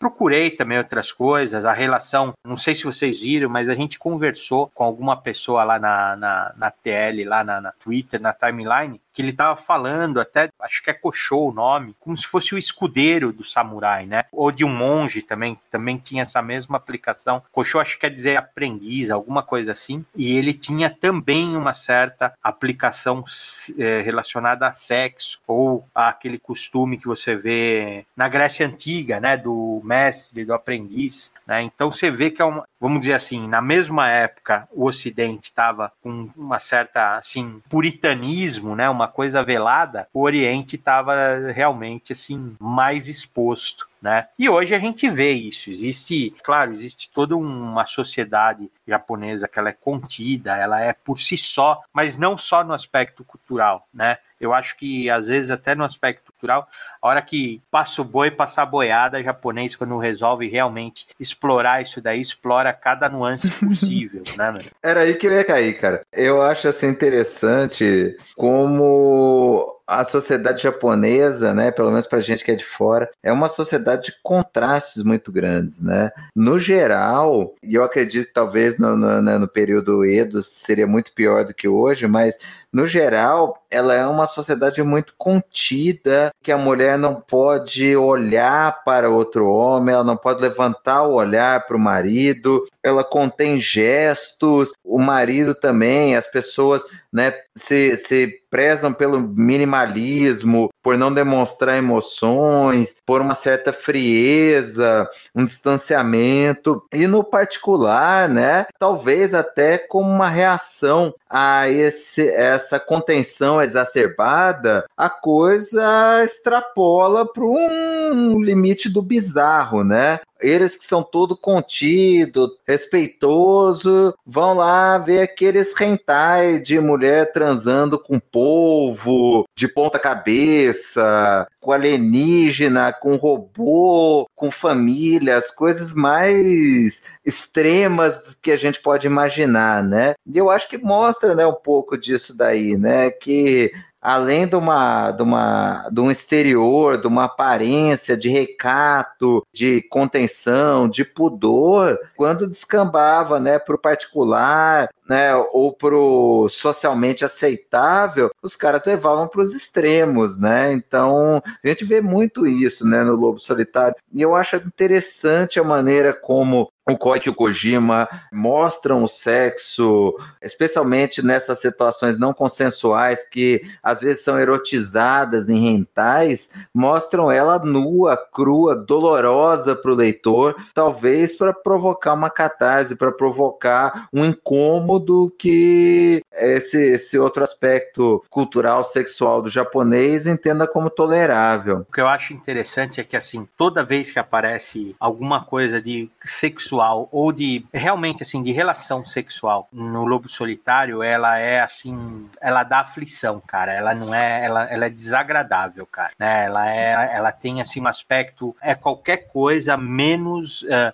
erótico, excitante ou sempre desagradável, pesada para um propósito assim. Serve para o propósito da história. Ela não é, ela não é gratuita, não, de jeito nenhum. Nesse capítulo, o que mais me chama atenção é a forma como ele foi, como ele foi representado, cara. É assim, nem é o show da mulher, que ela sofreu trauma, tudo tal, é, mas é aquele olhar dos caras, cara, que ele fez, ele fez a silhueta só da, da plateia, e a silhueta é preta, assim, ela é, ela é sem, sem detalhamento, e o olho, cara, o olho é branco cara. E o olho é assustador, cara. O olho nervoso, né, bicho? Isso, isso. É, mas cara. é isso que eu, que eu tô falando, cara. A gente falou, acho que no podcast anterior, cara. Eu acho, assim, uma jogada de mestre do Koike do Kojima de inverter isso que talvez seja aceitável, sei lá, em, em boa parte da cultura japonesa, desses hentai, de dar uma glorificada ou de sexualizar um ato de violência, né, cara? Nesses hentai você vê, porra, mulher transando transando com polvo, com alienígena, chorando e os japoneses usando isso para se excitar. E o Koik não, cara, ele mostra que aquilo é doloroso, que aquilo é sofrido, que a pessoa que se dispõe a tornar o sexo um ato de violência beira o grotesco, beira o anormal. E eu acho legal isso, cara. Eu acho bom ele, ele cutucar essa, esse ponto que precisa ser cutucado mesmo. Agora, viu, Mauro? Eu acho também que, de certa forma, a gente ocidental, com o olhar da gente ocidental, talvez a gente pense dessa forma de grotesco. Mas assim, eu fico imaginando, será que lá eles pensam desse jeito, assim? Porque o Kojima, ele constrói, assim, essas imagens, assim, ditadas certamente pelo enredo do Koik, né? Eu usei muito essa expressão na minha fala anterior, mas elas são muito grotescas, né? Assim, perversão mesmo, né? Eu acho que a minha concepção, assim, ocidental de erotismo é de algo que geralmente te atrai, né? Que tem uma, uma beleza embutida, mas assim, como vocês falaram, né? Como a gente vê aqui, é sempre algo não consensual, né? Como fosse um estupro, né? Isso é ser algo enraizado, né? A gente vê muito mangá com isso e talvez, assim, a gente esteja interpretando algo que o Koi que poderia ter feito, tá, tá bom, ele não tá romantizando isso, mas será que ele tá? Assim, porque ele escreveu certamente pensando não para um quadrinho internacional, mas um quadrinho doméstico, assim, para o Japão, né? Mas aí que tá, cara. Você vê que quando eles colocam isso nessas culturas de rentar, essas coisas, porra, a mulher tá lá sendo estuprada por um povo, fala não, não, e depois acaba gostando. E isso que meio que eles mostram na cultura deles, sabe? Da mulher submissa, fingindo que não quer, mas que no fundo quer. E o Koi e o Kojima não fazem isso. Eles mostram que ela não quer, não quer mesmo, e aquilo traz consequências profundas para ela e para as outras pessoas, que são pessoas que, que a mulher tem sentimentos, que aquilo machuca ela não só fisicamente como psicologicamente, que causa traumas profundos, que causa vingança e que as pessoas que se dispõem aquilo, eles retratam bestializados, sabe, cara, que não é o geral, né, nesse tipo, quando quando quer erotizar isso na cultura japonesa. Então, o, o Luigi, mesmo que não seja feito pensando para uma cultura ocidental, eu acho que eles quiseram incomodar a cultura deles, sabe? Eu acho que foi feito com o intuito de trazer um desconforto para eles mesmos, para as pessoas daquela cultura que consomem aquele tipo de material. Sei lá, pode ser uma interpretação minha, mas nessa releitura eu fiquei muito com essa impressão. Eu também acho isso, viu, Mauro? Eu concordo com você, cara. Eu também acho que, porque mesmo tava lembrando da que foi do programa passado que a gente falou daquela da barqueira, que ela se prostitui pro samurai, né, para ganhar a vida pro samurai. E a faz, ela tá fazendo um sexo, mesmo que seja com interesse, mas ela tá fazendo de forma, né, ela tá concordando, né, em fazer. Mas a questão não é essa, não é necessariamente essa. É, é a forma como eles caracterizam. Ele é, você fala grotesco, Luigi, mas eu acho que ele é, ele é qualquer coisa menos erótico, assim, menos, menos atraente ou excitante. Ele é, ele é, ele é mecânico, ele é desajeitado ajeitado, ele é com ângulos esquisitos, assim. Repugnante, cara, é pra te trazer um asco. Isso, isso. Ele, tra ele é repugnante mesmo. Você quer que acabe logo para acontecer a história. Você entende o propósito dele, mas às vezes ele se prolonga até para trazer esse desconforto. Então, eu, a minha impressão é que ele tá querendo passar isso a, a sensação de desconforto para todo mundo. Não é uma interpretação errada nossa de porque Claro, existe várias produções aí culturais que é voltada para determinado público, né? A gente está comentando aí do hentai e tudo. Ele pode ser de mau gosto, né? Ou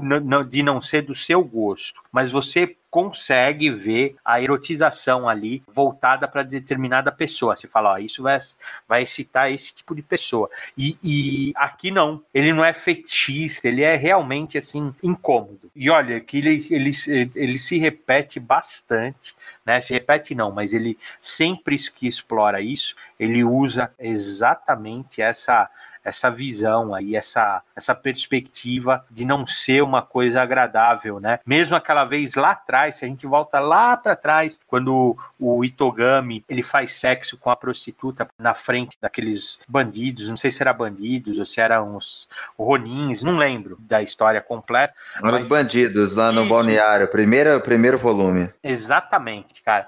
Você vê que ele, ele não é agradável de ver, cara. Não é, é uma coisa, é ruim mesmo de ver, cara. Toda vez que, que aparece na história, você, eu, você quer passar rápido. E essa ainda realmente, assim, os olhos são impressionantes, cara. Que o cara tá fazendo isso com, né, meu, com tinta preta só, né, meu, no papel branco, assim. É, é impressionante a má impressão que dá. Aqueles olhos, assim, consumindo, né, a mulher e ela ainda tem problema. Então, puta, cara, como bate pesado isso. Uma morte digna como poesia. Todos vivem hoje desejando um fim como esse, até nós. Mas há coisas que somos incapazes de perdoar, principalmente para aqueles que tiveram seus sonhos interrompidos, como samurai e como pessoa. Em A Inspetora de Mulheres, o cenário é a barreira de Hakone, uma espécie de entreposto né, localizado numa área montanhosa onde apenas circulam estadistas ou pessoas com credenciais dadas por estadistas. Né? A tal inspetora de mulheres é uma função dada à esposa do administrador né, para checar as mulheres no interior das liteiras. Né? E aí o Ito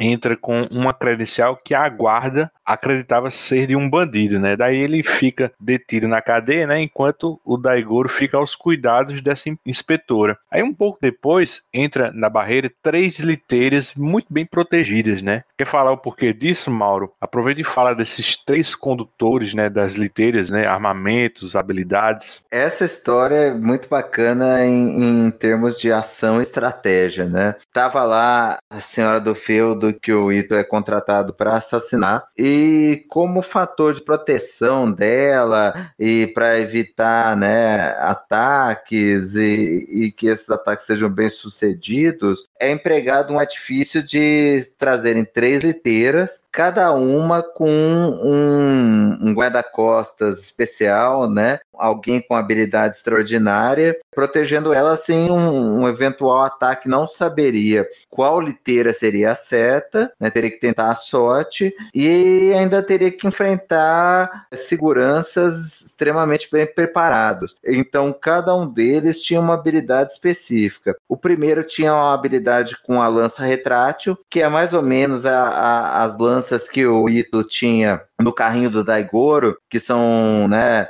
lanças que recolhem e ejetam lâminas na sua ponta. A segunda liteira era protegida por o que eles chamam de mão negra, que na verdade é tipo uma manopla de metal que permitia não só atacar, mas também defender golpes de espada, de facas. E a terceira, o maior mestre né, dos três, dentro da, da mesma escola né, de, de artes marciais, que era o especialista em espada. Então, esse sim é típico daqueles filmes de Kung Fu que a gente gosta, em que tem níveis diferentes de oponentes e você vai passando de um para outro, cada um com a sua habilidade. Essa é uma história clássica clássica de ação e é muito interessante como o Ito usa estratégia para alcançar o seu objetivo primeiro e depois aí sim ele parte para pancadaria contra os três oponentes. Cara, uma coisa interessante, né, que se o Daigoro ele já era cúmplice, né, do Ito, assim, ele bem menor, né, agora ele com 3 anos de idade, cara, o Guri é muito safo, né, porque tem a cena da lança, né, libertando o, o Ito das cordas, né, que tá amarrado num, na prisãozinha, né, cara, é, é, demais essa cena, né. E uma coisa que eu acho bem interessante né, nesse combate é que o último que ele luta, né, ele usa uma técnica dos Yagyu, né, bicho, pra vencer o, o oponente, né, o cara até fica surpreso, pô, mas ele é seu inimigo, né, ah, não tem problema, né. É isso, não é só não tem problema, ele manda um, olha, para você enfrentar alguém, você tem que conhecer a técnica dele, você tem que ser bom na é. técnica dele. Sensacional, cara, esse lance é muito, muito bacana. Eu acho desses dois volumes que a gente tá discutindo, eu acho que esse capítulo é o único com a ação, assim, mais legal, né, bicho, assim, mais elaborada, né. Na verdade, esses dois capítulos foram mais de conversa, né, bicho, mais de ambientação, né, vocês tiveram essa percepção também? Ele parece, assim, que tá fechando um, um arco, né, aquela separação de pai e filho, que foi logo depois de um combate grandioso, né? Então ele tá, vamos dizer assim, igual uma montanha russa, subindo de novo para fazer aquela descida vertiginosa, assim, e para mais ação. Eu gosto bastante dessas histórias nas duas edições, elas são bem legais. Aquela da das 13 cordas, acho que os três gostaram mais, né? Dessa daqui eu não saberia dizer qual que é meu, minha favorita, viu? Eu acho que o Pacto das Batatas é, é que eu gosto mais. Né? A minha favorita, acho que ela vai ser a última mesmo, mas daqui a pouco a gente chega nela. Em Desconstruindo Lares, o Ito percebe que o Daigoro tá com muito frio, né? E aí compra de um sujeito, assim, né? No caminho deles, pedrinhas aquecidas para colocar dentro do carrinho e aquecer, né, o Daigoro. Esse cara percebe que tem algo de especial em Ito, né, e atira umas pedrinhas dessa para testá-lo, né. No final esse cara não tem 500 ryos, mas quer encomendar os serviços do Ito, né. Ele diz que já foi um samurai que caiu em desgraça e quer dar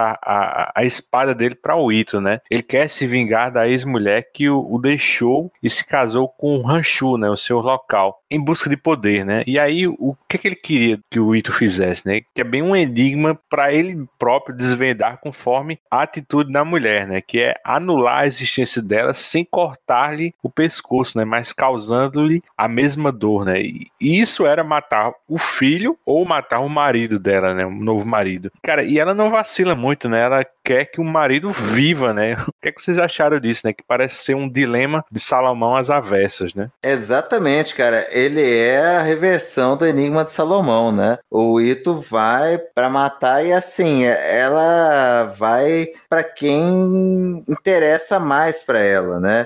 Porque ela sabe que o filho não é do, do novo marido, não é né, do administrador do feudo, mas sim do ex-marido, e ela prefere sacrificar a criança, né, abdicando do amor de mãe, para manter o conforto dela, manter os objetivos dela e eventualmente ela teria outro filho. Ao contrário, né, do próprio Ranchu, né, ele prefere que ele se oferece para morrer, para poupar o que ele acredita ser o filho. Então, né, o bacana é que nesse enigma de Salomão entre aspas, aspas, é o próprio pai que não é pai que acaba se oferecendo, se sacrificando, doando a vida para poupar a criança, né? Então é feito aquilo, a mulher acaba por vergonha confessando que o filho não é do novo marido e se matando. E aí o novo, né, o, o Ranchu vira pro Ito e fala, né? E o Ito assim até para dar um conforto para ele, de, de desgraça já tá feita,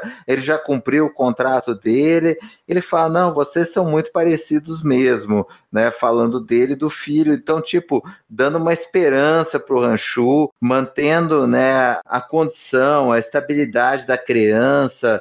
Mais uma vez, né, o Ito mostrando né, os valores de honra dele né, acima de, de qualquer pendenga, de qualquer fator menor, fator mais mesquinho. E assim, né, mais uma história bonita e trágica. Aí ele foi piedoso, né? De falar, ó, é a cara do pai, né, meu? Só não digo qual pai, né, meu? Eu acho que ele foi sacana aí, velho. Não, foi não, cara. Não, não, ele, ele foi bacana. Ele, ele, ele, tentou poupar a criança e dar algum conforto pro velho, cara. Muito melhor do que a, o cacete que ele deu naqueles nos estudantes chatos lá. Aqui sim ele foi piedoso mesmo. Ele saiu da zona zona de conforto dele. É, ou ele teve, assim, amor de pai mesmo, assim, né? Ele entendeu que não importa se o, se o filho era dele ou não, ele amava que nem como se fosse a criança, né? O, então eu acho que o Itogami entendeu aquilo lá e falou: não, deixa pra lá, o cara já sofreu demais, né? E era um pai melhor do que o pai de verdade. Sim, o pai de verdade aceitaria que a criança morresse para se vingar da ex-mulher. Então ele viu que, assim, dentro de todo mundo naquela trama, os melhorzinhos eram o velho, que foi feito de gaiato pela mulher e que amava a criança, que estava disposto a dar a própria vida pela criança, e a criança que não tinha nada a ver com esse rolo. Então ele acabou protegendo quem eram os dois melhores nessa história toda. E é engraçado que, assim, né, a, a, a sabedoria popular, né, diria que, assim, uma mãe nunca,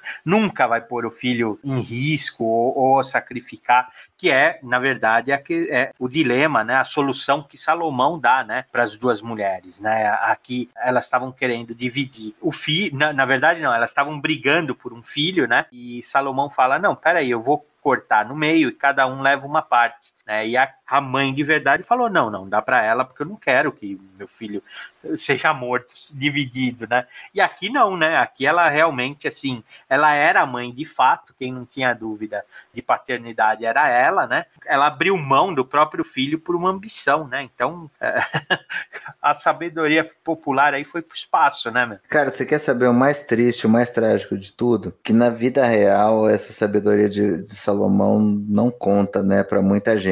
Eu tô cansado de ver, assim, mãe que pega e arruma relacionamento com bandido, com molestador de criança e, e faz vista grossa para não perder o, o namorado, para não perder o marido, sabe? Sacrifica, entre aspas, o próprio filho para não perder um relacionamento. Infelizmente, assim, cara, hoje em dia Salomão ia quebrar a cara, coitado, porque a realidade é muito mais dura do que a solução que ele propunha. Vamos para uma mais leve agora. Vira e mexe, o Daigoro fica sozinho, né? Enquanto o Ito tá cumprindo algum contrato. Vira e mexe, sempre aparece alguém querendo explorar, né, a inocência dele, né? Que de inocente ele talvez não tenha nada, né? Mas assim, o charlatão da vez deixa de pedinte, né? Vinculado à noção de honra dele, né? Mauro, explica aí o que é esse pacto da batata. A ideia né, do golpista, do pacto da batata, é o seguinte: olha, se alguém aceita comida que o outro está te, te oferecendo em troca de um favor, você não pode voltar atrás desse favor. Então ele pega o Daigoro, né?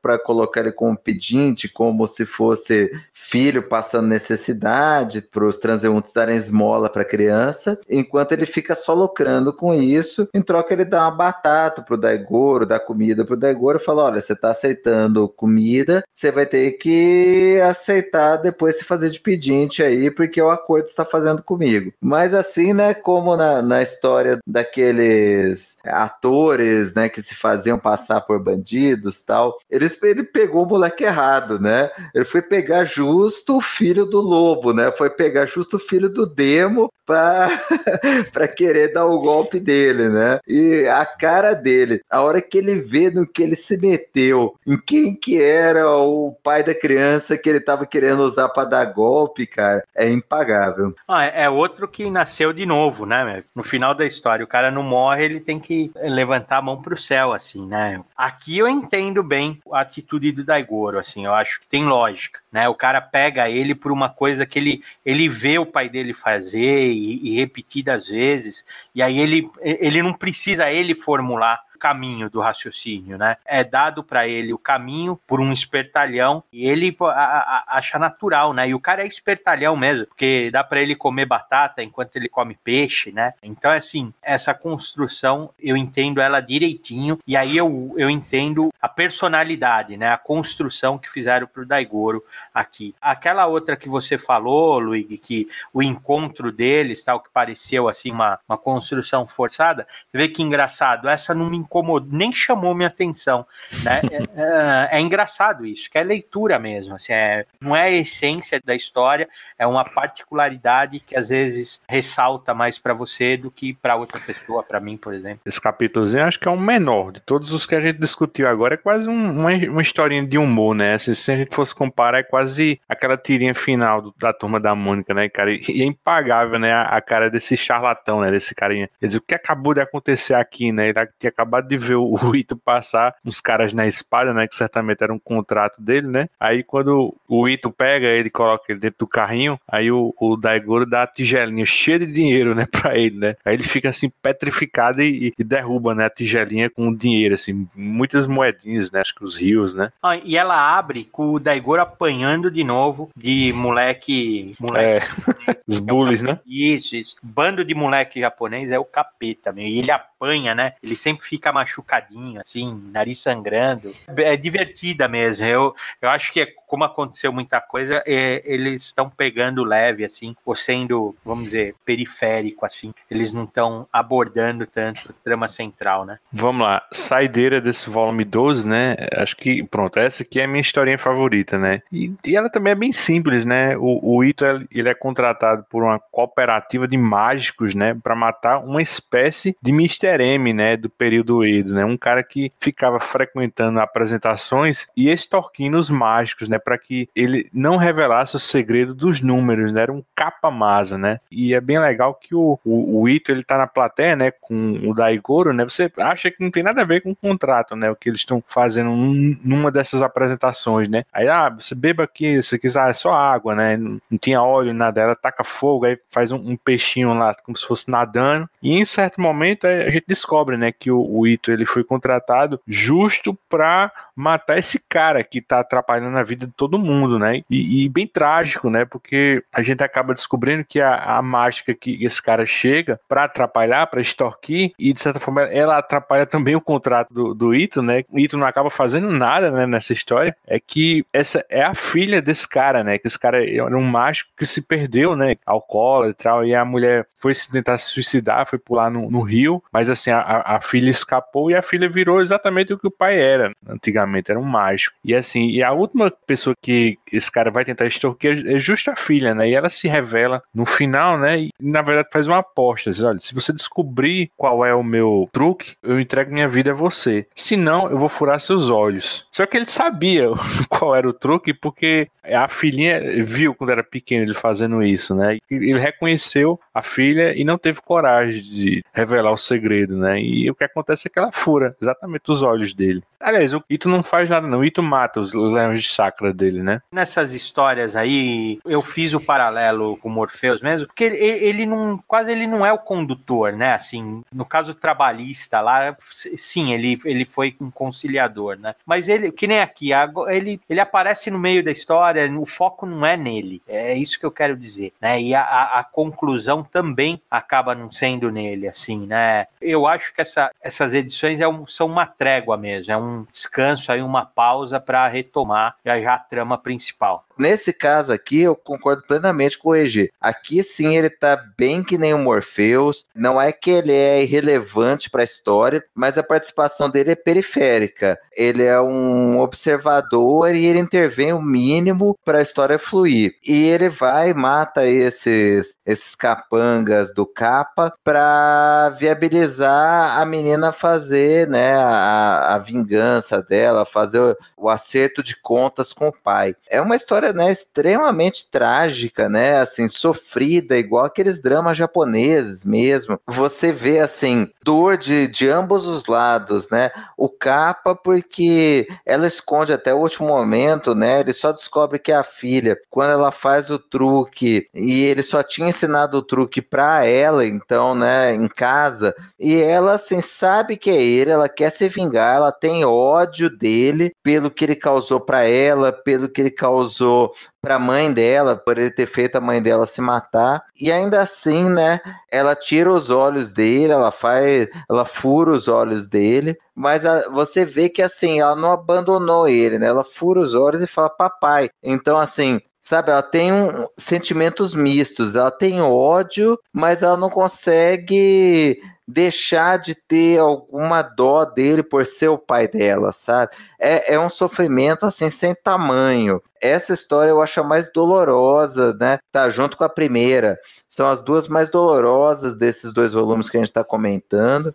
E assim, é muito bem construído. Os personagens, você sente a dor deles. E eu gostei da analogia do Luigi com o Mr. M, né? O capa capa, a, a expressão japonesa é como se fosse um vampiro. porque ele tá ali sugando o show dos outros, ele tá ali acabando com a energia vital dos outros magos ao revelar os segredos deles, né? Então, né, ele é quase como se fosse um parasita. É interessante você pensar, né, cara, que o, no começo dos anos 2000, o Mr. M se fez acabando com isso, né? Acabando com a ilusão, com a graça do show de vários pequenos magos, né? Muito bacaninha.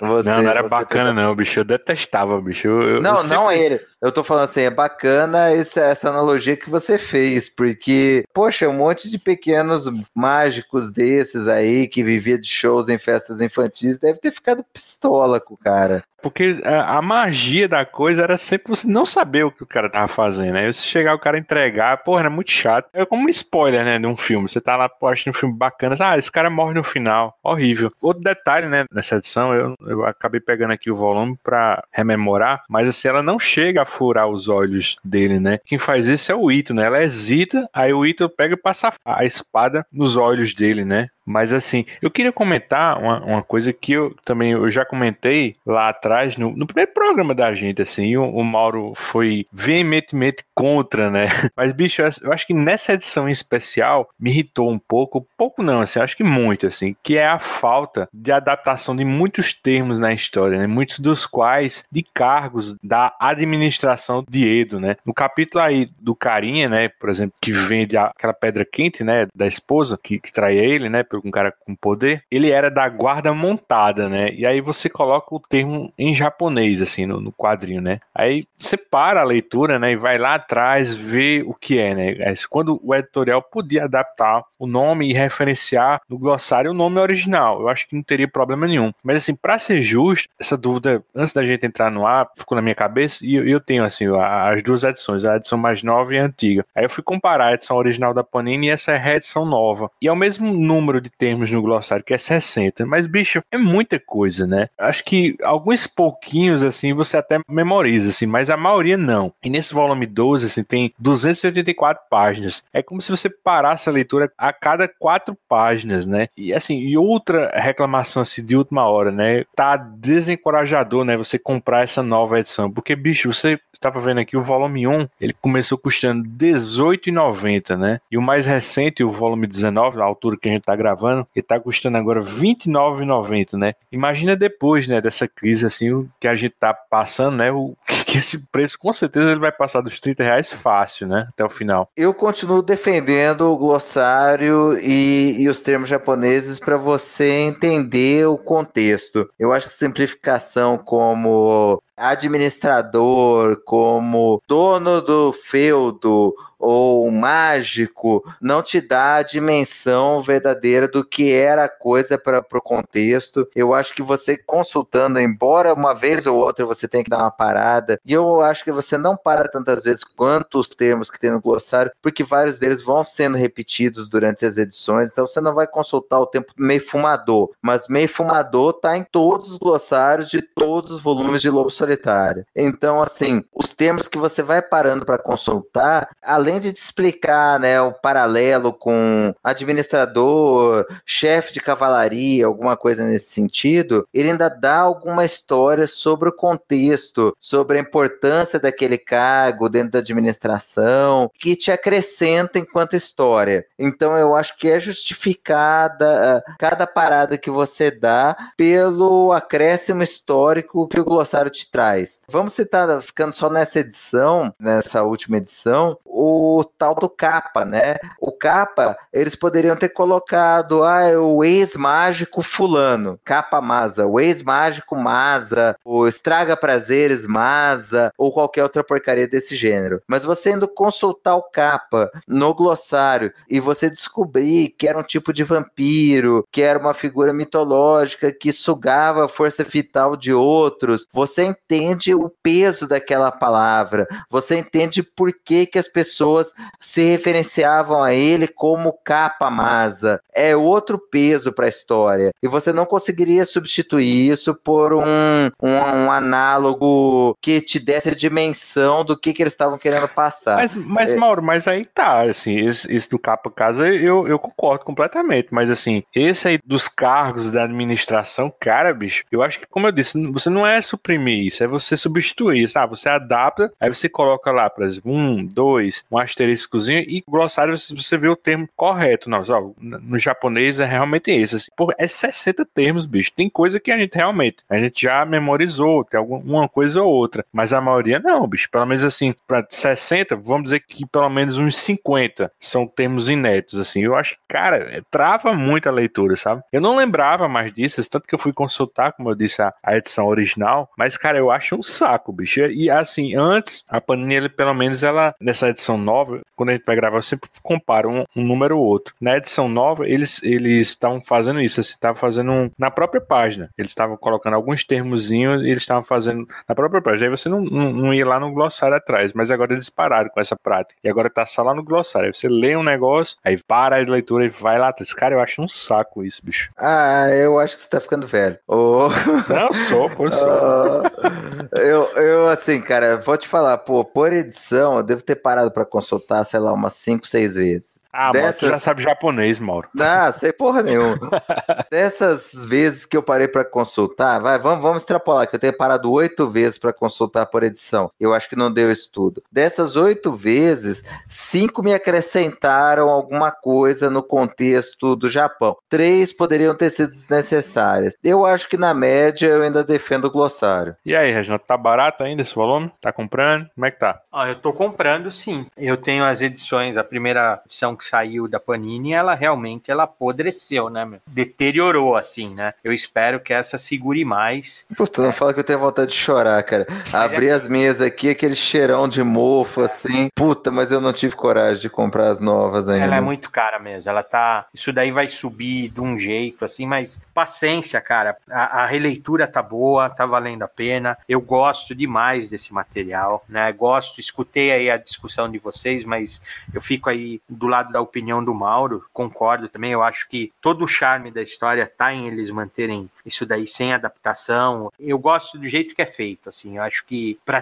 dizer até a verdade, como eu vou atropeladão assim, né, meu? Eu leio, eu entendo o contexto do que tá tendo a palavra, só acho que é o Coto lá, por exemplo, que eu achei, o que, que o pai tá mandando a filha fazer? É alguma coisa de mulher, assim, daí eu fui ver já logo de cara, né, porque esse me chamou a atenção, mas se não eu vou batido e depois eu dou uma olhada, assim, e aí eu volto para ver o contexto que ele aparece na história, assim. Mas eu gosto desse jeito, cara, assim, não, não me incomoda não, né? Capa também, Mauro, é, você tá certíssimo, ele é um vampiro mesmo, mas o curioso é que ele, a gente fala vampiro e pensa aquele vampiro, né, sedutor, aquela coisa de gel no cabelo, tal, tudo, e o capa não, ele parece uma tartaruga, como se fosse um demônio marinho, assim, né, ou, ou um demônio aquático, melhor ainda, né?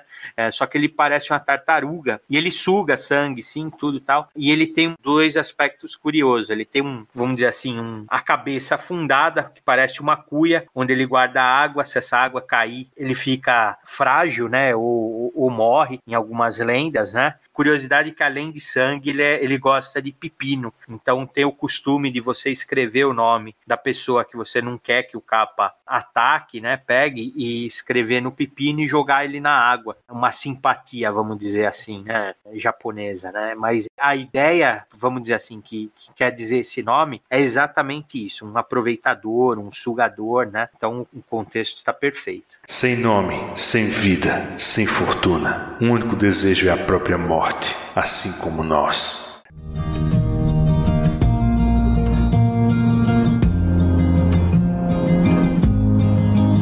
Esse é o fim de mais um Escapistas. Esse podcast traz temas variados sobre quadrinhos e cultura pop. Estamos no iTunes, Spotify, Google Podcasts, enfim, no agregador de sua preferência. Para mais episódios dos Escapistas, acesse www.escapistaspodcast.com.br. Se você gostou do que ouviu, assine o feed e, por favor, divulgue os Escapistas na sua rede social, Facebook, Twitter, Instagram. Faz aquele comentário no iTunes, dá uma estrelinha pra gente. Isso ajuda o podcast a ter mais visibilidade na podosfera. Segue a gente no Twitter, arroba escapistas e no Instagram, arroba os escapistas podcast. Quer ajudar os escapistas a manter esse trabalho? Compra seu lobo solitário, livro, gibi, Blu-ray, qualquer coisa, através dos nossos links e banner no site. Quer deixar algum recado pra gente? Comentar o que você acabou de ouvir? Envie sua mensagem para os escapistas@outlook.com. Eu gostaria de agradecer ao gozo e meso desse podcast, Mauro. Boa noite, vou lá agora comer um lamen em homenagem ao Regi. E o Reginaldo. Ah, eu vou dormir que nem uma pedrinha, pedrinha do Daigoro, né? Assim,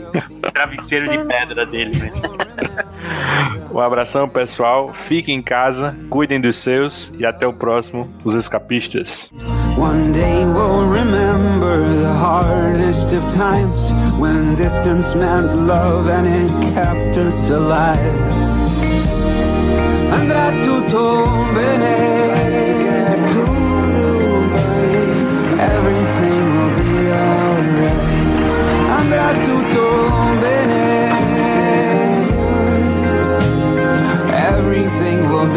alright andrà tutto bene.